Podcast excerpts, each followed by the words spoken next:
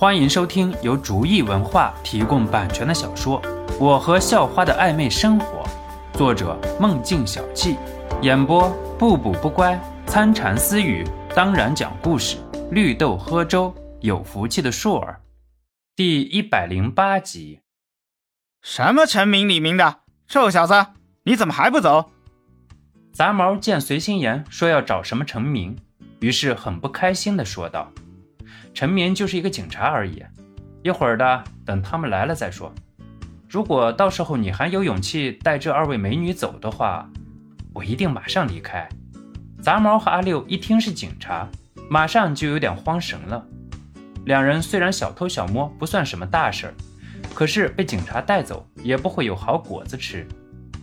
不过现在不能落了场子，毕竟对面的男人只有肖诺一个。说出去会被别人笑话的，以后还怎么在社会上混？更何况两个人本来就想要得到随心妍和张晶晶，这样就放弃，两个人很是不甘心。杂毛和阿六开始研究了，商量着是离开还是战斗，然后是应该以一种什么样的配合去对付肖诺，还有得手之后应该如何带着随心妍和张晶晶跑路。肖诺听了开头，便放弃了，开始和二女说着悄悄话。在一种完全掌握的情况下，对面的所有商量都不会对自己造成任何威胁。肖诺现在就有这样的霸气。杂毛和阿六在经过很严密的讨论之后，最后决定采取两面夹击、中路突破的方法。不过由于缺少人手，最后只是两面夹击。而且很明显的结果是，两个人败的不能再败了。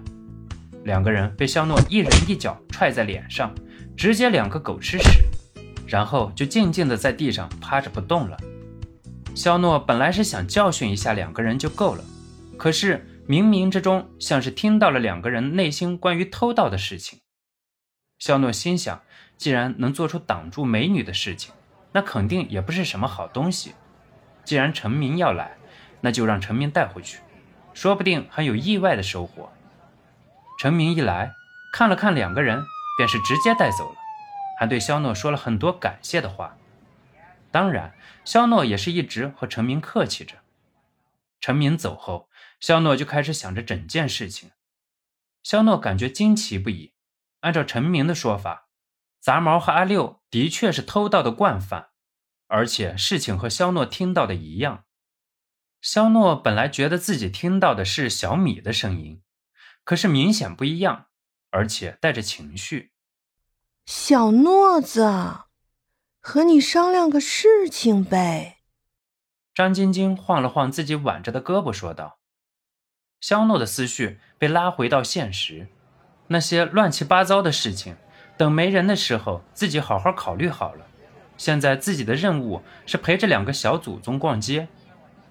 嗯，什么事情？你说吧。”肖诺很是温柔的说道。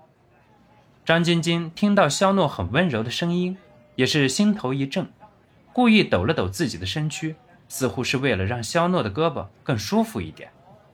我想问问你，什么时候能把这一次性的隐形眼镜投入到实际生产中啊？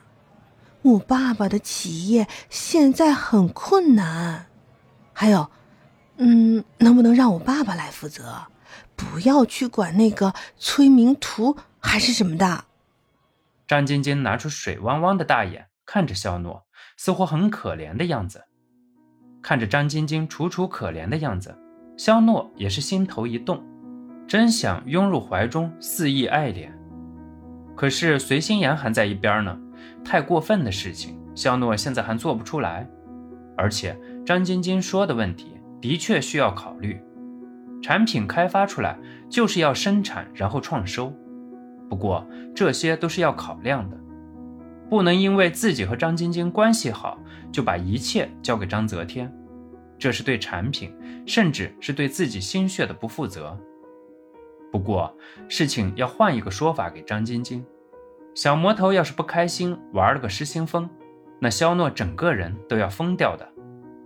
张晶晶吐了吐舌头，自己能做的只能是在肖诺面前吹吹耳边风，而产品的一切都是肖诺的，肖诺要怎么处理，那是肖诺的权利，自己自然不好过分干涉。肖诺和两个美女逛了会儿街，就送二女回家了。分别之前，还给张晶晶把隐形眼镜摘了下来。这种一次性的隐形眼镜，肖诺还没有制造出可以洗掉的清洗液。张晶晶自己没办法摘掉，所以肖诺只能帮忙。还有三天就要去上大学了，肖诺还什么东西都没有收拾。虽然自己需要的东西，刘素梅都会全部收拾好，可是有一些自己贴身用的，还是要自己注意一点。一回到家，肖诺很难得的看到肖家辉和刘素梅坐在一起看电视。平常的时候，肖家辉要忙到很晚，甚至是不回家。不过既然回来了，肖诺觉得一家人很温馨的坐着，很是舒服。爸，怎么今天有时间在家里陪着妈了？本集播讲完毕，感谢您的收听。喜欢请点击订阅加关注，下集更精彩。